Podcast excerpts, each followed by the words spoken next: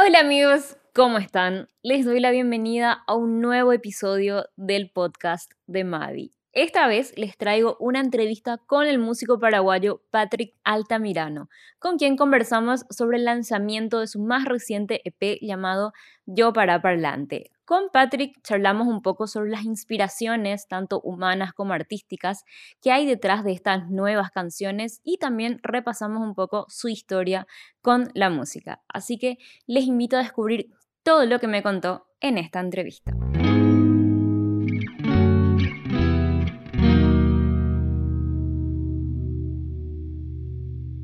¿Qué tal, Mavi? Hola, Patrick, ¿cómo estás? ¿Me escuchabas bien? Primero que nada. Te escucho muy bien. ¿Y vos a mí? súper, súper bien. Te escucho bien, te, te, veo bien, sobre todo te veo bien con todo lo que está pasando y lo que va a pasar también con, con este nuevo álbum que, que, nos encuentra ahora por fin. En serio, es la primera vez que, que te hago una entrevista así tan, tan personal, Patrick, y un gusto realmente. Sí, la, la verdad que me gusta, me, me, pone un poco nervioso estar así en la entrevista. E, está bueno porque es como una nueva etapa también que me toca vivir y, es, lindo estar experimentar todas estas cosas. Sí, yo estoy muy honrado de que vos me, me entrevistes, me gusta mucho tu trabajo. Ah, muchísimas gracias. Puedo decir lo mismo, la verdad, de, de tu música. Eh, y, y, eso estaba pensando, porque a mí siempre me, me, gusta saber, porque a veces por ahí, por, no sé, dependiendo de qué generación somos, ya conocemos cierta parte nomás de, de la historia de un artista. Y yo quería saber, para empezar, si tenés un recuerdo específico o, si fueron varios desencadenantes que, no sé, en tu niñez o en tu adolescencia que te hayan dicho, ah, te hayan, te haya dado esas ganas de decir quiero ser músico. Em, yo creo que sí, o sea, yo siempre, yo tuve una familia em, bastante artística, ¿verdad? Mm. Em, mi abuelo era comunicador, trabajaba en radio, en tele, eh, mamá también, eh, después tengo una hermana que es actriz, que de ella, mi hermana Ana Andrea. Entonces siempre tuve un ambiente familiar así muy artístico, donde siempre se podía encontrar una guitarra o mm. algún tamborcito de algo. Y mis, mis primeros recuerdos así de, hacer música es con mi hermano Lucas, que es, eh, yo creo que él sí es el músico de la familia. No salimos, salimos, es como que yo me, me quedé con el coraje de subirme al escenario y él se quedó con el talento. Entonces, entre los dos no, no, nos arreglábamos así y, y, recuerdo estar con él eh, sacando canciones que, que, nos gustaban así de la época y intentando hacerlas. Y yo, más, yo más bien tocaba la guitarra o algún tambor o algo que teníamos a mano y él era más el, el que cantaba. Él es un muy buen cantante. Y en ese comienzo ya, ya había una necesidad de, no sé, de música y letra propia, era famoso, muchos empezaron así tocando las músicas que, de bandas que le gustaban. Sí, o sea, qué buena pregunta esa. Eh, es muy loco porque es una mezcla de las dos cosas. Es como que admirábamos a esos, a esos artistas que nos gustaban y también teníamos ganas de ver si, si nos podía salir algo, ¿verdad? claro. Entonces sí, tenemos ahí un esbozo de, de, dos, tres canciones cuando teníamos 14, 15 años por ahí, empezábamos a, a intentar escribir algo y, y, poner ahí un par de acordes en eso.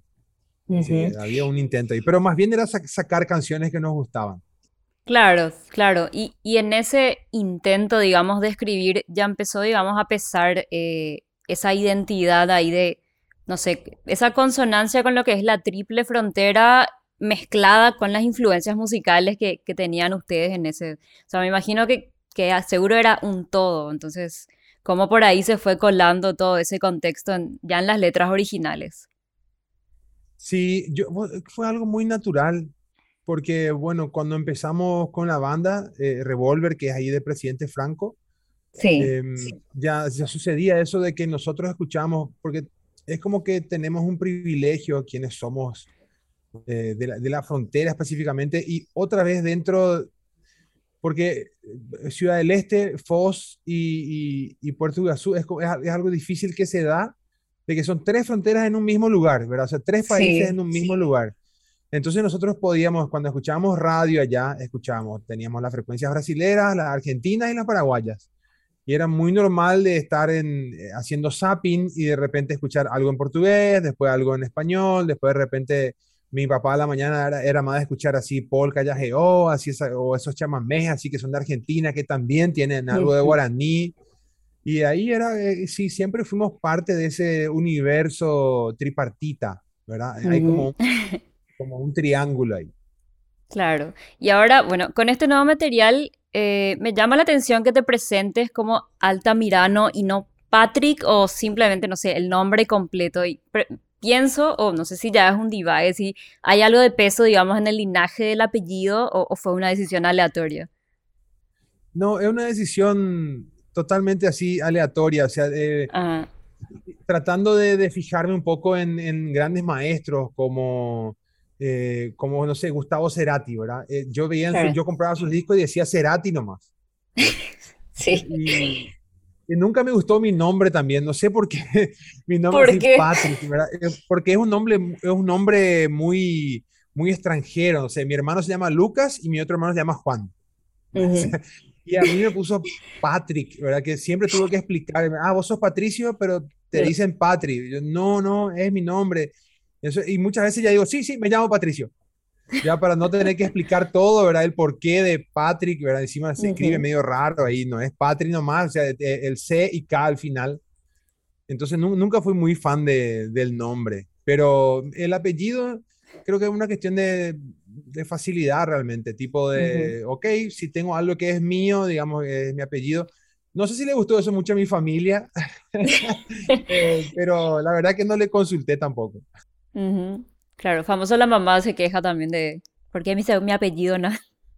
Claro, que hace mi apellido ahí encima, bueno, pero yo creo que más bien en este caso ya me, fui acostumbrando al apellido y creo que combina un poco conmigo, porque soy una persona un poco alta.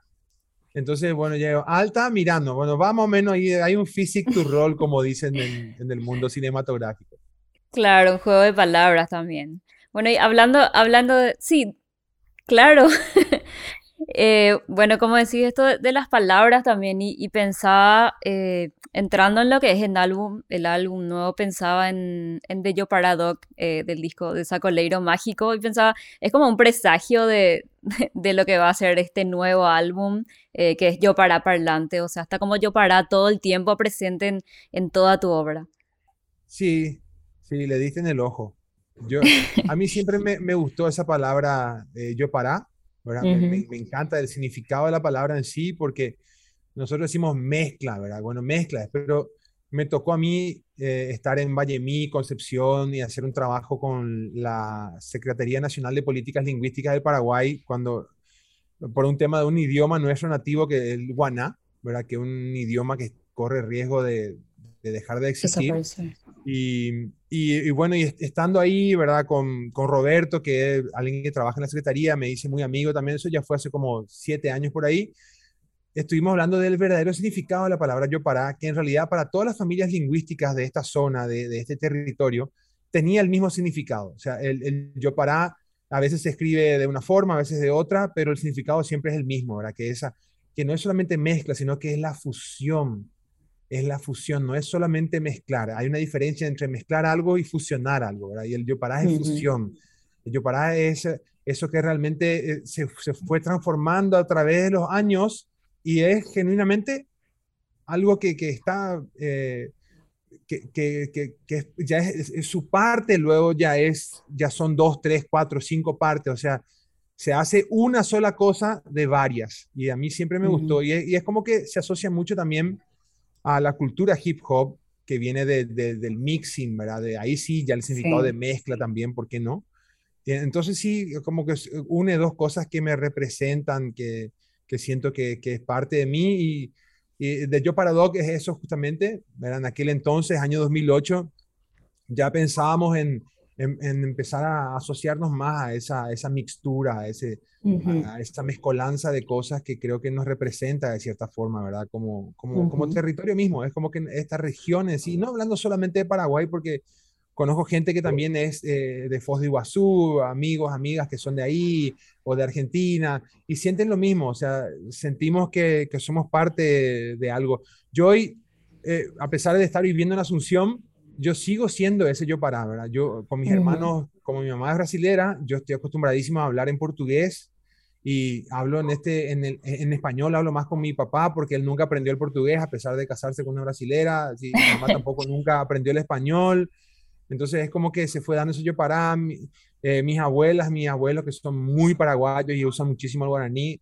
lastimosamente yo no soy, no hablo guaraní, pero entiendo más o menos bien, entonces es como que se fue dando, ¿verdad? Y, sí, es, es, como un presagio de, de, hacia dónde quiero irme, más o menos, ¿verdad?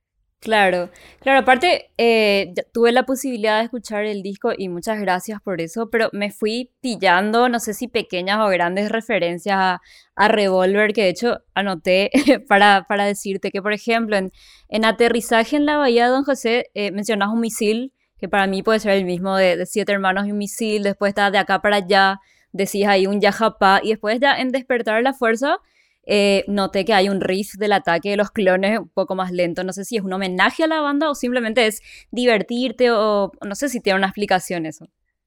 No, sí, sí, claro, es, es como hacer las paces con quien fui. Porque ya no soy más esa persona. Hay, muchas letras de, de, Revolver, que era mi banda, que realmente hoy no me representan siempre digo que uno tiene que tratar de ser menos boluda que ayer o, menos boludo que ayer. todos los días tratar de, mejorar un poco y hago ese ejercicio constantemente. Este, desde, cambié muchas cosas desde que, que, hice un trabajo en conjunto con ONU Mujeres y eh, conocí a personas maravillosas que, me eh, que sembraron en mí una deconstrucción que me hacía falta y pues eso, eso, ya fue hace mucho tiempo, ya fue hace más de 10 años también. Eh, fue allá por el año 2004, cuando recién estábamos lanzando el disco Caímono Macaco. Y me di cuenta de, me empezó a dar cuenta de muchas cosas, eh, estudiando, tratando de mantener siempre la mente del principiante. Eh, me, me, empecé a dar cuenta que, que, que, que, no estaba de acuerdo con esa persona de 19, 20 años, con las cosas que decía y con las cosas que, que colocaban en una canción para que se queden ahí para siempre, ¿entendés? Y, y, es como que me costó mucho hacer las paces con esa persona y este disco tiene mucho que ver con eso, ¿verdad? Con, con tratar de asumir quién fui y quién soy y hacia dónde voy, ¿verdad? El hecho que se llame Yo para Parlante también es como un juego de palabras que siempre me gustó hacer, porque es Yo para Parlante, que es el parlante que, que, que mezcla todo lo que pueda mezclar, pero también significa yo para parlante, porque yo hablo más que canto. Y yo, yo, siento que soy, soy, mucho más un hablador que un cantante. creo que me queda, me queda muy grande ese, ese término, cantante. yo, yo, siento más que me gusta más contar cosas, hablar un poco sobre cómo me siento con respecto a lo que está pasando con el mundo, con lo que hacemos. El disco eso, el disco, el disco tiene un proceso de maduración de, de, unos cuantos años. Yo la última vez que había grabado algo fue hace como seis años atrás y, y dejé mi banda hace cuatro años. Entonces eh, eh, respeté mucho esos procesos para poder hacer esto ahora y, me, me, gusta, sí, me, me gusta que, que, te des cuenta de eso. Eh, genial, me parece genial. Sí, el disco arranca con este, por la galaxia guaraní con Blaster Beam, que es un homenaje a un amigo que se fue que, estará ahí por las estrellas, un gran amigo, Blas, que, me enseñó muchísimo. Entonces es como un pequeño homenaje, ese audio es de una entrevista que, tuve la oportunidad de hacerlo, de hacerle, digo bien, fueron tres entrevistas que, pude hacerle eh, y esa es una de ellas, me parece genial la respuesta y cómo él habla y cómo explicaba las cosas, es genial. Entonces el disco arranca ahí porque es por la galaxia guaraní con Blaster Beam, después aterriza aterrizo en, en, lo que es, o sea, la historia de ese personaje es que aterriza, que él piensa que, que va a estar viajando siempre, en realidad le crecen flores en los pies, ¿verdad? Se da eso en la bahía de, de, de, José porque es José Asunción Flores, mm. es, es, es, una persona, es un artista muy importante para mí, ¿verdad? Y creo que para mucha gente, es como que nos mostró el camino de, la identidad, de, de por qué nosotros no, nos arraigamos a este lugar, por qué no nos gusta, por qué después pasa que vienen extranjeros y dicen, ya, yo estaba de paso nomás y de repente me quedé. No, no sé por qué. ¿verdad? Y conocemos miles de esas historias, ¿verdad? Entonces es como un homenaje a todo eso. Después viene de acá para allá, que es esa persona se despierta, arranca la rutina del día a día, ¿verdad? Y en ese caso hablo de, lo que fue el día a día con mi banda en aquel entonces, ¿verdad? Era de estar de acá para allá, en las tres fronteras, este, tratando de sacar a la gente de la comisaría, después otro acá, otro allá, siempre con muchos, con muchos, con muchas, con muchos problemas ahí con, con, con, eso, ¿verdad? Fue, fue un momento ese porque fue como levantar una bandera de lo prohibido, que era en aquel entonces hablar de la marihuana y, y nosotros siempre decimos, che, pero no podemos ser tratados como marginales porque fumamos o algo así, ¿verdad? O sea, en todo caso hay que atacar a otra gente y qué sé yo. Pero en fin, ahí, no quiero entrar ahí, es algo bastante complejo. Y después, bueno, se, se, viene dando, ¿verdad? Y el disco todo es como que tiene esa continuidad y el despertar a la fuerza, que vos bien lo viste, sí, es ahí yo me autosampleo, eh, es como agarro un, agarré un tema de mi banda que se llamaba, que se llama, mejor dicho, ¿verdad? El ataque de los clones y hago con ese ataque de los clones, el despertar a la fuerza como la continuación de ese tema, que, que ya no, no, no, trato más de poner algo en, en, manos de la ciencia ficción, sino que algo que realmente nos pasa, ¿verdad? Que nos está pasando. Es como que tenemos que despertar hoy día y ya a la fuerza no nos queda otra. De Despertar a, un nuevo porvenir, a, a tratar de, de autorreconocernos, de construirnos, entender que tenemos que ser inclusivos, que tenemos que pelear por cosas que realmente valgan la pena, y bueno, y ahí se va desarrollando el disco. es, un trayecto, digamos, así que pasa. Claro. Bueno, y siguiendo otra vez con, las referencias también, eh, que creo que es bastante evidente, eh, que recuerdo que para tu manejo parte 2 decís esto de no estoy ni ahí por tu carrera en la MTV. Y cuando escuchaba Idea No Color decía, no estoy ni ahí por pegar en MTV. Y dije, espera un poco, es clarísima la referencia y aparte ahí le bardeas a alguien. No sé si le tiras, seguís tirando palos a la misma persona o ya es una idea más general sobre otros temas. No, en, realidad eh, ya ni es, no es, eh, eh, me estoy, palo a mí mismo. Es como ah, mirarme al espejo. Ok. Ok, claro, habla de esa reconciliación que hablas hace rato entonces. Claro, claro, claro, claro. Es tipo, es como antes teníamos ese sueño de que queríamos estar en la MTV, que queríamos estar ahí. Lo mismo pasaba con Para tu Manejo, de tipo, eh, me gusta hablar, si quizás parece así, es un palo a alguien, ¿verdad? Que también puede ser un palo a alguien. Eh, yo creo que Ideando Color, en, de, cierta forma, es un palo a, a, la política en sí, pero no solamente a los políticos, sino que a la política en sí, ¿verdad? Yo, yo a veces no puedo creer que una persona antes de ser humano, eh, es medio raro decir soy de tal color, ¿verdad? o soy tal color, no, ni siquiera soy de, sino que soy. Y yo creo que va más allá de eso, tenemos que empezar a elegir ideas, no colores. O sea, yo no puedo votar porque mi familia dice que yo soy de color X. Yo tengo que votar porque en serio a mí me cautiva una idea. Y, es eso, es más bien, o sea, lo primero así, arranco con, con, lo de la MTV porque es autorreconocernos, tipo, ok, espera un poco, o sea, no estoy más, más en esa carrera, ¿entendés? O sea, quiero, quiero dejar canciones, no canciones que sean populares y que peguen y escribir para eso, sino que hacer canciones para dejar algún mensaje, porque creo que, que nosotros somos todo lo que dejamos, ¿verdad? No lo que llevamos. Y el día de mañana, cuando yo no esté, quiero dejar cosas que considere que, que están buenas dejarlas, ¿verdad? Y, y, y, es también dejar esa carrera, de cierta forma, no la carrera de hacer música, sino que la carrera de, de, pegar o de tratar de hacer la diferencia, ya no estoy más ni ahí con eso, o sea, no es, no es lo que me motiva realmente, sino que es poder dejar algún mensaje dentro de, de lo poco que, que, me da el intelecto para hacer, es tratar de dejar algo ahí. Claro, porque hay cosas que siguen vigentes, o sea, cerrando un poco ya el, capítulo, digamos, de las referencias, eso de elegir una idea y no un color era la bandera con la que ustedes entraban en, en Pilsen Rock 2006, por ejemplo, antes de cantar el ataque de los clones, o sea que hay luchas y denuncias que siguen vigentes, tantos años después. Sí, lastimosamente sí.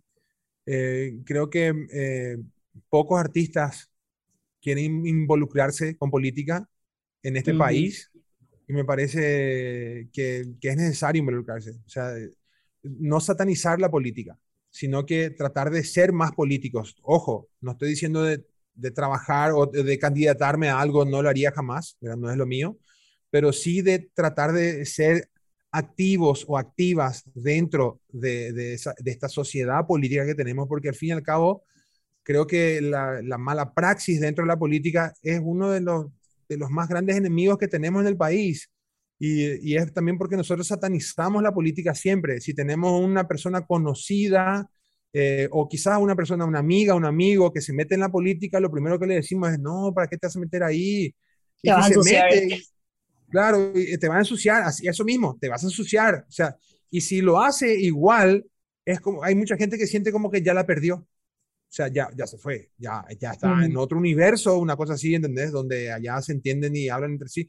Y creo que eso no está bien. Nosotros este, tenemos que tratar de, apoyar buenas ideas eh, y de que si realmente, si genuinamente creemos en esa persona, decir, ¿verdad? Que creemos en esa persona y por qué creemos en esa persona y que creemos que va a desarrollar un, un, buen papel o, o, cosas así. Me parece que es importante politizarnos para poder cambiar las cosas. O sea, nunca vamos a cambiar desde afuera, ¿verdad? Tenemos que poder cambiar desde adentro y es haciendo ese voto consciente, realmente estudiando cuál es la propuesta de la candidata o del candidato, eh, involucrarnos un poco más y no solamente votar porque nos parece casi hay o porque nos parece simpática o simpático y que la cosa no va por ahí. Nosotros tenemos que tratar de, en serio, elegir ideas, ¿verdad? Decir, mira, acá hay una buena idea y ojalá que esta idea se cumpla.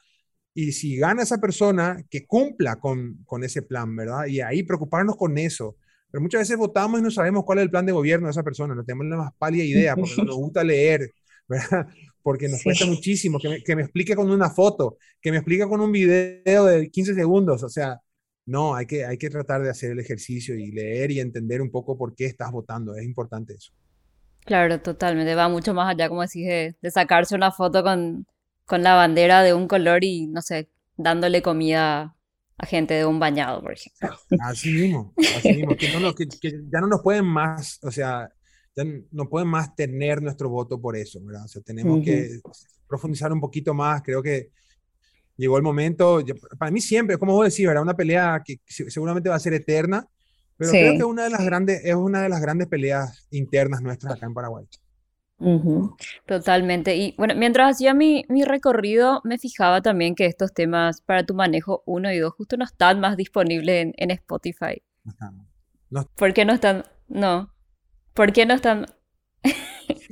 porque creo que son, eh, incluso no me dejaron, hay otros temas también que quiero mutear y no puedo. Ah. Son de mi sello. Ah, ok. Uno macaco, por ejemplo, yo mutearía también Yajapá mutearía ese tema, porque son letras que de repente, no sé, si querés conseguir, puedes encontrar en YouTube. Sí. vas a encontrar en YouTube, pero no, no, no, me parece ya más que sea parte oficial de la banda. Yo creo que hay mensajes que ya no, que, que, ya no me parece propagar, ¿verdad? Y por eso hice idea no color, ¿verdad? Pensando, che, muteé esos dos temas, pero ok, habían, hay cosas interesantes en esos temas, pero hay cosas que no. Entonces voy a rescatar las cosas que están buenas ¿verdad? Y voy a dejar eso en otra canción y, y esos dos no, pero en nuestra cuenta, si querés, podés encontrar en YouTube. Y ahí, solamente las cuentas oficiales, creo que. Porque es, como ah. tomar postura, ¿entendés? Tipo, eh, el día de mañana, cuando pueda comprar eh, los derechos fonográficos de Caímono Macaco, que en algún momento me van a, me van a vender, eh, mutearía también ese tema. mutearía Yajapá en nuestra cuenta oficial, mutearía ese tema. Claro es un tema que denigra a las mujeres, por ejemplo, en una parte, no está bueno, de que dice llamar a tu prima esa flor de pirovina, una cosa así horrible. ¿verdad? Eh, una letra así, che, vamos a hacer una letra. Yo tenía 19 años de edad, estaba con toda la muchachada ahí, eh, no nos dábamos cuenta de, de, de, lo mucho que nosotros teníamos que hacer por las chicas en aquel entonces. No nos dábamos cuenta de muchas cosas. Y, y, era, che, vamos a escribir una letra hay no importa lo que dice, mm. dale, escribí nomás, con que rime y sea simpático está todo bien. Y es una conciencia que antes uno no tenía, o sea, yo después, por suerte, empecé a leer, a estudiar, a comprender un montón de cosas que antes, que antes no entendía y hice lo que pude para, para tratar de, de mejorar esos temas, esas letras, mejor dicho, ¿verdad? Hasta hoy sigo peleando con que yo siempre creo que me puede salir mejor, siempre hay cosas que se pueden mejorar. En vivo ese tema yo también le cambié la letra. Eh, en las grabaciones sigue la misma letra, pero eh, en vivo yo siempre empecé a cambiar una vez que cobré conciencia. Cosas. Claro. Por, eso está ese, ese, silencio ahí. Vos sabés que es la primera persona que me pregunta eso, pero no, no entrevista, ni siquiera entrevista, es persona. Ni, ni mis familiares me preguntaron qué Claro, no, me llama la atención porque está silenciado, como salta de un tema a otro y, no sé, pueden ser mis, mil cosas también, no sé, derechos, cosas así, pero me parece súper interesante eso de revisitar tu propia conciencia, ¿verdad? Porque hoy en día pasa muchísimo que se denuncian letras y, no sé, el artista nunca sale a decir por lo menos, bueno, me arrepentí de lo que dije y ya no quiero que escuchen, entonces voy a sacar estas canciones. Y es una forma de... Sí, sí creo, creo, que es fundamental lo que decís. O sea, nosotros tenemos que, que ejercitar eso. El hecho de, esperar, hay cosas que sí puedo decir, che, esto no estaba bien y tengo que decirlo. Yo entiendo, hay gente que me dice, no, pero eh, eh, está todo bien, se sabe que era una época y se sabe que vos eras un pibe en ese entonces y que hoy ya no pensás así. Ok, está bien, porque ya tuve esta conversación con otras personas, ¿verdad? Porque estamos hablando y de repente, no es que fueron a revisar nada ni que vieron algo que yo silencié algo, no, no eso no pasó, pero sí pasó de que, ¿por qué no, por qué, por qué de repente cambiaste la letra de esta canción? La escuché en vivo y no es igual que, que la grabación y le explico, no, pero ¿por qué? Nada que ver, que yo, tenés que hacer las paces con vos mismo. Sí, yo hice las paces, hice las paces conmigo, acepto todo lo que dije, lo que hice, pero si hay algo que yo, puedo arreglar o que puedo hacer que no sea oficial, lo hago, porque creo que es una responsabilidad social ya hoy día. Sí, totalmente. Claro, se dice que uno no está obligado, que parece que hoy en día todo el mundo tiene que tomar postura, no sé, a favor o en contra, pero como cierto, nadie tampoco te obliga a hacerlo, pero vos lo haces. Claro. Es una elección mía. Totalmente. Bueno, y siguiendo un poco por la parte musical eh, de lo que es este nuevo trabajo, trabajaste otra vez con, con Rolfi, que es un colaborador tuyo ahí que está constantemente, también Alejandro, y le tenés ahora a un joven que es este Redem. Eh, pienso que tenés desde la experiencia de gente que viene contigo y un descubrimiento como es él. Entonces, por ahí pensaba que qué necesidades tenía Patrick así de trabajar con miradas tan diferentes, porque cada uno trae también su bagaje, su impronta, su experiencia y, es muy loco pensar que tenés de todo en este trabajo.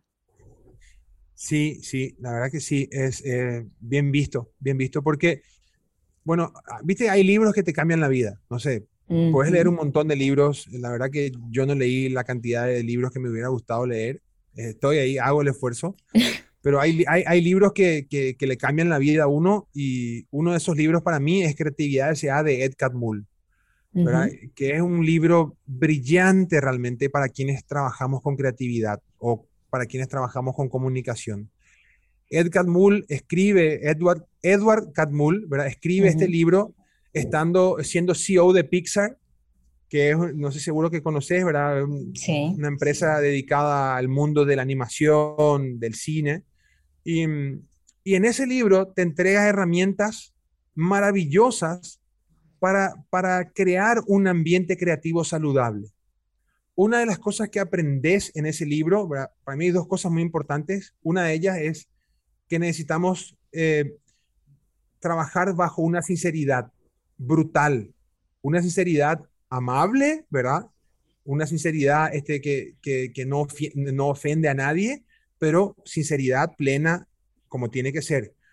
Porque esa, esa sinceridad que yo te puedo decir a vos realmente qué me, qué me parece tu trabajo, te doy buenas observaciones y no crítica, porque una cosa que yo te diga a vos, che, Mavi, este texto me aburre, pero es otra cosa que yo te diga... Claro, que podría mejorar. claro, que te diga, porque hay una diferencia entre el qué y el por qué. Pero entonces, el qué me aburre, eso a vos no te sirve, Mavi, pero sí te va a servir el por qué. Y el por qué es una muy buena observación, una observación que quizás aporte y haga crecer ese material. ¿verdad? Y eso pasa con cualquier pieza que uno, que uno trabaja, cualquier material que uno trabaje que, tiene, que tenga que ver con, creatividad. Entonces, al, aprender, al entender eso, ¿verdad? uno quiere empezar a instalar ese nuevo modelo mental en su círculo de trabajo. Uno, porque es una herramienta maravillosa como para no usarla. Como, entonces, cuando entendimos eso, que la sinceridad nos llevaba a nosotros a trabajar con confianza y la confianza es la base de la colaboración creativa. Entonces, todo cambia, todo mejora y todo se puede decir. Eso fue un descubrimiento maravilloso para mi persona y empecé a trabajar así todo. ¿verdad? Dije, bueno, ok, esta es mi nueva Biblia y a partir de acá, este, esto, esto es lo que voy a, lo que voy a hacer. Y, y dentro de ese libro también eh, encontré una enseñanza maravillosa que yo estoy tratando de resumirte, ¿verdad? Eh, claro. Mucha información ahí, pero hay algo que se llama, que es este, mantener la mente de principiante. sí. Pasa que cuando nosotros, cuando nosotros creemos, ¿verdad? Que no, yo tengo mis 43 años y ya hice, no sé, X cantidad de discos, y a mí no va a venir nadie a decirme cómo tengo que hacer las cosas. En ese exacto momento estás cerrando el taller para trabajar, pero estás, estás cerrando todo. No vas a crecer más de lo que de lo que ya dijiste que podés crecer. Entonces es hacer el ejercicio constante de mantener la mente del principiante y que jamás te asuste trabajar con, con, personas mejor que vos o con personas que quizás sean mucho más de menor edad, pero que ya entienden mejor que vos un montón de cosas. Entonces, al mantener esa mente de principiante, lo que sucede es que estás totalmente abierta o abierto a que nuevas personas puedan ingresar en tu círculo de confianza y que puedan trabajar contigo en esa colaboración creativa. Me, pasó que me liberé de un montón de cosas y dije, wow, o sea, yo puedo trabajar con, con todo el mundo que tenga ganas de trabajar conmigo. lo de Rolfi es algo natural porque somos muy amigos, tenemos un, hay somos, somos como un dúo, ¿verdad? Eh, trabajamos muchas cosas juntos. Yo siempre tuve eso con él de poder decirle todas las cosas que yo siento, él me dice a mí todo lo que siente con mucha diplomacia, con mucho cariño, con mucho respeto, ¿verdad? Porque eh, así, así tiene que ser, ¿verdad? Tipo, son, son como las normas para trabajar y para crear esa creatividad saludable, ¿verdad? Ese ambiente creativo saludable. Y así fueron entrando personas como Alejandro Fabián, que es un gran vocalista, un gran músico. Él, él es este, cantante y compositor de Polka Stereo, sí. una banda que no está más, pero él, él está trabajando su carrera solista ahora que es Ale Fabián. Trabajamos juntos nosotros, yo también eh, tuve la oportunidad de, componer temas con él y se fue generando esa amistad. Él es mucho más joven que yo, eh, pero, pero es como que, o sea, llega un punto que la edad ya no importa porque vos tenés esa creatividad que, que es, transversal y, puede, agarrar todo el ambiente. Eh, y después se sumó Redem, que también es una persona muy joven. Yo, yo cuando la encontré a Redem, me, encantó su trabajo, ¿verdad? Y automáticamente él me dijo, en realidad, eh, este disco, yo venía dando vueltas con este disco y ya componiendo canciones. Y un día llega Reden así a mi vida y me dice, ¿por qué no haces más música? Y no, y le explico, yo no, él no quería escuchar mucho, ¿verdad? Él, hacer un tema, vamos a hacer algo. Yo decía, sí, no sé, pero no, no sé muy bien por dónde arrancar. Todo, pero, yo, yo, te, yo te había pasado un beat, una idea, y vos le trabajabas y es como que él me fue empujando sin que yo me dé cuenta, él me empezó a empujar y de repente yo le estaba llamando a Rolfi de vuelta y a Ale porque tenía que armar la banda porque estamos, estamos trabajando en unos temas y, y, le debo mucho a él, le debo muchísimo a Reden, realmente es una persona maravillosa que, que eh, entró a mi vida a enseñarme un montón, aprendí muchísimo de él y como sigo aprendiendo de Rolfi, como aprendo de Ale, y, me gusta eso, me, me, gusta estar en este aprendizaje constante. Yo siempre me siento esa persona que está arrancando algo nuevo, eh, en todos los proyectos. hace unos cuantos años ya que, que, vengo practicando ese, ese nuevo modelo mental y es muy liberador, es maravilloso.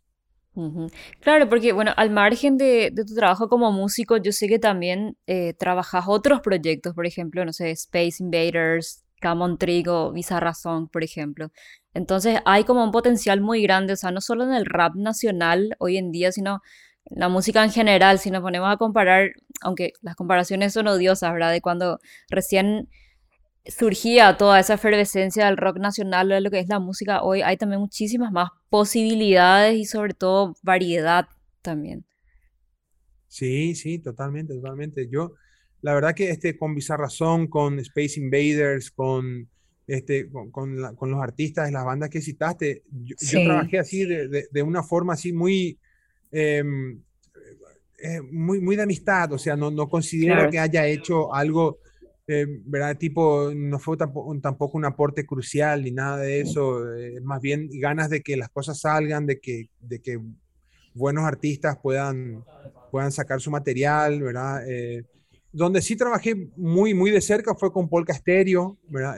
durante la pandemia que trabajamos juntos muchísimo con Ale, ahí fuimos forjando una amistad maravillosa que, que, bueno, que se ve reflejada también. Eh, yo, quedamos, hicimos un pacto. Fue, yo te ayudo con tu disco, vos me ayudas con el mío. y, bueno, acá está él cumpliendo con su parte y yo creo que ya, ya cumplí con la mía. Claro, y pensando eh, nuevamente, en, obviamente en lo que es el comienzo de todo, ¿verdad? Eh, no sé, eso, tanto conocimiento, no sé, posibilidades o medios que, que te hubiera gustado saber o tener eh, en ese entonces que hoy en día quizás hace que el trabajo sea más fácil, no sé, para las bandas o solistas y que te gustaría decirles también a esas bandas de, que empiezan hoy, chicos, miren, miren todo lo que hay hoy en día. Sí, sí, hay, hay, hay muchísimas cosas hoy día. En serio, hay, hay mucho. Pasa que eh, es, muy loco lo que sucede, ¿verdad? O sea, creo que cuando nosotros nos ponemos en la cabeza eso que no, ya sé todo, a mí nadie me va a venir a decir lo que tengo que hacer, ¿verdad? Repito un poco esa parte porque... Pero eh, es como que se pone rígido ahí. Y todo lo nuevo que llegue no te va a interesar, o sea, no te va a gustar. Y me parece que es como, es, es como cerrarle la puerta a un montón de oportunidades. Y las herramientas que tenemos hoy para hacer música realmente son maravillosas, son, son hermosas. O sea, eh, las herramientas pueden cambiar, pero la forma de hacer arte eh, va a seguir siendo la misma. Eh, es arte todo aquello que, que, que, salga desde el corazón, ¿verdad? Y que uno sienta que está canalizando de cierta forma un montón de, de, otros pensamientos también. Uno, uno nunca es del todo su propia persona en una canción, ¿verdad? No sé si me explico bien, disculpame si por ahí no, no, no, no, logro explicarme bien, pero es como que uno, uno nunca puede decir, esa, esa canción soy yo, ¿verdad? O esa canción salió 100% de mí, sino que somos como una herramienta de un sentimiento colectivo. Y a veces la invocáis, a veces no. Y, y, las, veces, las veces que sentís que hiciste una canción que a vos también te guste, que le gusta a la gente, es porque en realidad en ese exacto momento fuiste un medio y nada más que un medio para canalizar lo que todo el mundo estaba sintiendo. Y siempre te pasa cuando escuchas una canción que, que te toca el alma, que te toca el corazón, sentís que ese, artista está diciendo algo que vos sabías, pero no sabías cómo decir.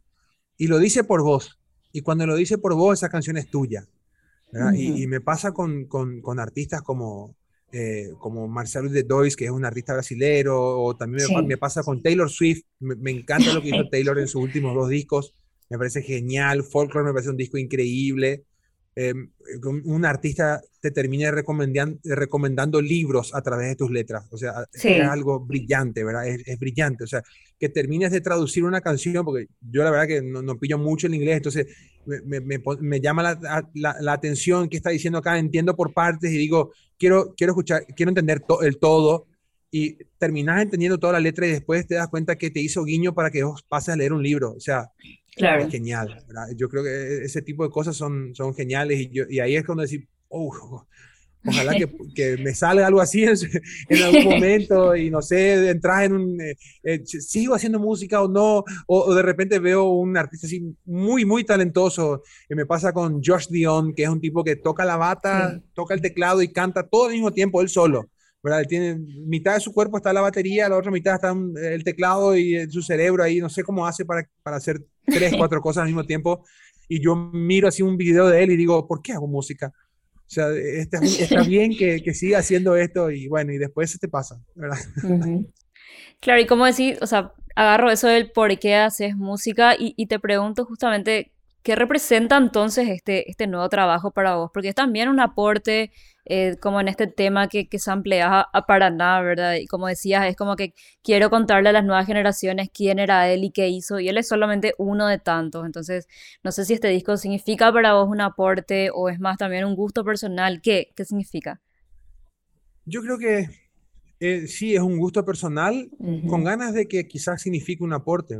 Yo no creo haber hecho algún material sin las ganas de que signifique un aporte a algo, ¿verdad? Siempre quiero aportar, siempre quiero, siempre tengo ganas de, algunas veces me salió, eh, pocas veces me salieron y, la mayoría de las veces no, pero uno siempre sigue, yo siempre sigo intentando eso, siempre, el rescate para nada pasa por ahí, yo, a mí, eh, me, o sea, me sorprende que seamos tan superficiales con lo nuestro en el sentido de que no investigamos mucho. muy poca gente sabe realmente quién fue Paraná más allá de cuatro o cinco canciones que puede llegar a conocer, canciones que él interpretó y que, y que no son de él. Entonces la gente dice, no, para nada era un gran intérprete nomás. Él no, no era compositor y, no, y eso no es cierto. Él era un gran compositor. Ese tema que me tocó a mí samplear es una composición de él. Ese tema es un tema original de él, de, eh, de, Alberto Mesa, Luis Alberto Mesa, es su nombre real, ¿verdad? Sí. Eh, pero me, me, me, parece, no, no, voy a entrar a hablar de Paraná, soy muy fan, me gusta mucho, pero, pero también hay, hay artistas increíbles en el Paraguay que nosotros conocemos muy poco, como Oscar Nelson Zafuán o como Demetrio Ortiz, ¿verdad? Que la gente conoce por Recuerdos de Pacaraí, pero tiene una vida artística fructífera increíble, escribió poemas también, este, y hay, hay, cosas, hay cosas alucinantes, porque hay poca gente que conoce la historia de José Zenón, que es un paraguayo que se fue a, a Brasil en los años, a finales de los 70, y allá se cambia de nombre y se, se llama Fabio Estela cambia su nombre y se pone Fabio Estela y se hace, en ese interín se hace muy amigo de Tim Maya, que es un cantante muy grosso en Brasil, ¿verdad? Que ya no está más, pero dejó piezas maravillosas.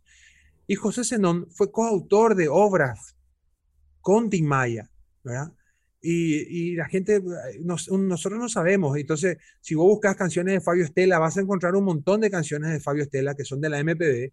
Y él es un paraguayo y, salió de acá y, tienes, y, su historia es muy linda porque él era un músico folclorista que se va a Brasil eh, en plena dictadura y allá eh, eh, trata de entender qué es lo que está haciendo Brasil, que al fin y al cabo, ¿cuál era el sentir de José Zenón? Era, quiero vivir de la música, quiero vivir de lo que, de lo que sé hacer, de lo que amo. Entonces él se, se, va a Brasil y trata de interiorizarse con lo que están haciendo en la música ahí en Brasil y lo hace de manera magistral lo hace de manera magistral, ¿verdad? O sea, eh, que esa, esa capacidad camaleónica que tenemos paraguayas y paraguayos a mí me sorprende. Por eso siento que nosotros somos como ese yo para ver, porque apretamos un botón y ya hablamos como, eh, como, como españoles, ¿verdad? O españoles. Y, y, apretamos un botón y ya hablamos como argentina o como argentino. Y increíble, si vos te das a Ciudad del Este, el paraguayo habla el portugués mejor que el brasileño. tenemos una, una, habilidad increíble de, de poder interpretar algo y de hacer que sea nuestra. Y a mí, la historia de José Zenón para mí es, fabulosa y en algún momento también quiero rendir un homenaje a un sinfín de, de, de grandes artistas, ¿verdad? Herminio Jiménez, ni, ni hablar de Herminio Jiménez. Hace poco eh, colaboré con Juan Cancio Barreto para sacar ese disco tributo a Herminio Jiménez que está allá en Spotify, está ahí, un tributo hermoso que hizo Juan Cancio Arminio Jiménez. Y bueno, yo creo que la música paraguaya es genial y nada más falta darle un ropaje nuevo para que las nuevas generaciones también empiecen a, quererla. Totalmente. ¿Y, este disco entonces es cerrar un capítulo o empezar un nuevo capítulo? Yo creo que este disco es empezar algo nuevo, sí. Siento que o sea, terminé de hacer el disco y generalmente lo que me pasaba antes es que no quería saber más nada y, no sé, alejarme un año y medio, dos, porque fue un proceso así, era un proceso súper difícil. aparte grabar en, en, en, épocas de, de, y grabar con bandas es, es, algo diferente porque tenés que congeniar con un montón de, de, de personas, ¿verdad? Y este fue un proceso muy lindo porque es como que de forma natural me tocaba hacer la dirección, algo que no me había pasado antes que era una dirección compartida lo que yo tenía antes con mi banda y ahora es como que llevo la dirección siempre escuchando las observaciones de, de, mis colegas, pero es como que la palabra final me tocaba a mí y era un poco así medio, en serio, yo, yo, yo tengo que darle la palabra, la, final, la palabra final a esto y decía, ya, chore, ¿verdad? Bueno, y vamos. Y, al término de todo el proceso fue, fue, fue muy lindo y, no sé, me dieron ganas de, de, seguir haciendo, ¿verdad? Y, y, seguir haciendo cosas. Y, a todo esto, eh, escuché, creo que vos le hiciste una entrevista a ese artista argentino llamado Catriel. Sí. Sí, sí, sí, le entrevisté, sí. Sí, muy, muy buena entrevista, dicho sea de paso, entre todas las que no vamos a citar acá, todas las demás también, pero yo sé que vos haces tu trabajo muy, pero muy bien. Y hay una parte que se me quedó que él decía, a mí, la verdad, no, no me importa lo que pasa con la industria, ¿verdad? Sí, me chupa un huevo. Sí. Así dijo, bueno, es totalmente, ¿verdad? Eh, sí. Y cuando dijo eso, me identifiqué. O sea, Te mm. juro que gracias a vos empecé a escuchar a ese artista. Primero pensé que era paraguayo, perdón la mm. ignorancia, y dije, ah, mira, este, porque viste, te, parece uno así de los muchachos, una de las muchachas, ahí nomás, tener como... Y dije, ah, mira, es, de Argentina, empecé a escuchar y me, me, encantó su música, me quedé así me, fascinó, lo un trabajo maravilloso, escuché, escuché un poco de Spinetta, un poco de Yakuriaki, mm. un poco de todo, ¿verdad? Como que mezcló cosas muy copadas con un sonido muy actual. Muy bueno está lo que está, lo, que está haciendo. Ya conocía lo de Woz eh, y ya había escuchado un par de temas de él con Woz, pero no sabía que era él específicamente. Sí. Pero me gustó mucho lo que dijo, me quedé con eso, con que la verdad que no nos tiene que importar realmente lo que diga la industria, ¿verdad? Si es por eso, yo, yo prefiero eh, no ganar ni un solo centavo. Mm, vuelvo a repetir textualmente, ¿verdad? Me chupa un huevo la industria. También la MTV, también todo lo que esté hacia alrededor de eso, no me, no me importa. Lo que quiero hacer es dejar algo que yo considere que vale la pena dejar. Porque el día que yo no esté, voy a estar vivo en eso. Y si voy a estar vivo en eso, más vale que esté bueno. que me guste en serio. ¿verdad? Y no estar preocupado si mi tema pega o si tiene un millón de reproducciones o no. Yo creo que no va por ahí. Eso debe de ser consecuencia de lo que vos haces bien, ¿verdad? Pero no puede ser el fin y no puede ser tu meta tampoco, ¿verdad? En serio, uno como artista tiene que dejar algo que le satisface, que le gusta, que cree que representa un movimiento o que, o que dice algo que uno quiere eternizar. Porque eso se queda, se queda para siempre, ¿verdad? Y, y es como, como, como digo en la canción también, no sé, los días te van a quebrar, ¿verdad? Bueno, ya pasaron esos días, pero nosotros somos todo aquello, todo lo que dejamos, eso es lo que somos. Así es. Patrick, muchísimas gracias. De verdad, eh, para ir cerrando ya, solamente quería decirte gracias y en serio, un gusto poder, lo que siempre me gusta, así como desentramar un poco todo lo que es el trabajo, porque que no es solamente música, ¿verdad? Hay muchísimo de de humanidad y de aprendizaje, así que te agradezco por tu tiempo, que yo sé que es también preciado, estás haciendo muchas cosas y, nada, gracias una vez más por, por este momento. yo, a vos y que yo me acuerdo que te vi en el backstage del Asunciónico que no fue. Sí. Y, adentro mío, adentro mío, así dije, ojalá que en algún momento me haga una entrevista. porque, porque, no, en serio, en serio, en serio, en serio, de, verdad. No, no, te, digo de verdad, te digo de verdad porque considero que son pocas las personas que en serio, eh, es como que yo siento que vos le estudias a, la persona que le vas a entrevistar. Eh, a, mí, a mí, y es como que siento lo mismo también, siento cuando me tocó a mí trabajar en comunicación y me tocaba hacer entrevistas y qué sé yo, me gustaba mucho eso de estudiar a quién nosotros vamos a entrevistar. Sí, es lo máximo eso. Es, lo máximo. Y, sí. y, lo haces muy, pero muy bien. La verdad que yo lo hacía medianamente. En serio, ahora me estoy dedicando a, creo que considero que es, lo, es, es más lo mío, esto que estoy haciendo ahora, pero lo haces muy bien y es, es un gusto poder estar acá eh, eh, en, este, en tu podcast y, y estoy disponible siempre cuando quieras, la verdad, muy, muy bueno. Ni te preocupes con mi tiempo, se hace tiempo para estas cosas. Hola, Hola justo, justo creo que se desconectó. Ahí yo estoy, yo sigo, yo sigo. Sí, sí, sí, no, no, muchísimas gracias. Ahora me emociona mucho, ¿verdad? Cuando, cuando me dicen eso, porque soy una persona así muy sensible, entonces, nada, eh, lo que siempre digo también que esas cosas lindas que te dicen te, o sea, me animan a continuar porque es también como, o sea, igual que en la música, en el periodismo también hay así como mucho de entre el mainstream y el, el under, así que vamos a hacer esto, yo creo.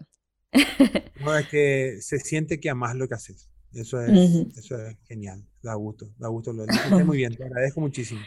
Muchísimas gracias y bueno, nos vemos en el concierto, sí o sí, todos los éxitos del mundo ya para este nuevo camino en tu historia musical, Patrick. sí. te, envié, te enviamos un regalo con, ah, con, mi equipo. Yo tengo, la verdad que tengo un equipo maravilloso. Comandado por Meli. sí, entre Meli, Milciades, eh, Claudia, tengo eh, Santito también, que es un productor genial. Sí. Así que no, no, quiero olvidarme del equipo. es famoso, ¿verdad? Es momento de recordar a todo el staff ahí. Pero hablando en serio, es un equipo maravilloso y bueno, te preparamos un regalo, te enviamos y ojalá que te guste. Gracias, ahora llego a la oficina y, y, voy a ver. Así que muchísimas gracias, Patrick, otra vez por tu tiempo y éxitos para el concierto. Gracias, Mavi. Nos vemos ahí. Nos vemos ahí. Dale. Chao, chao. Chao, chao.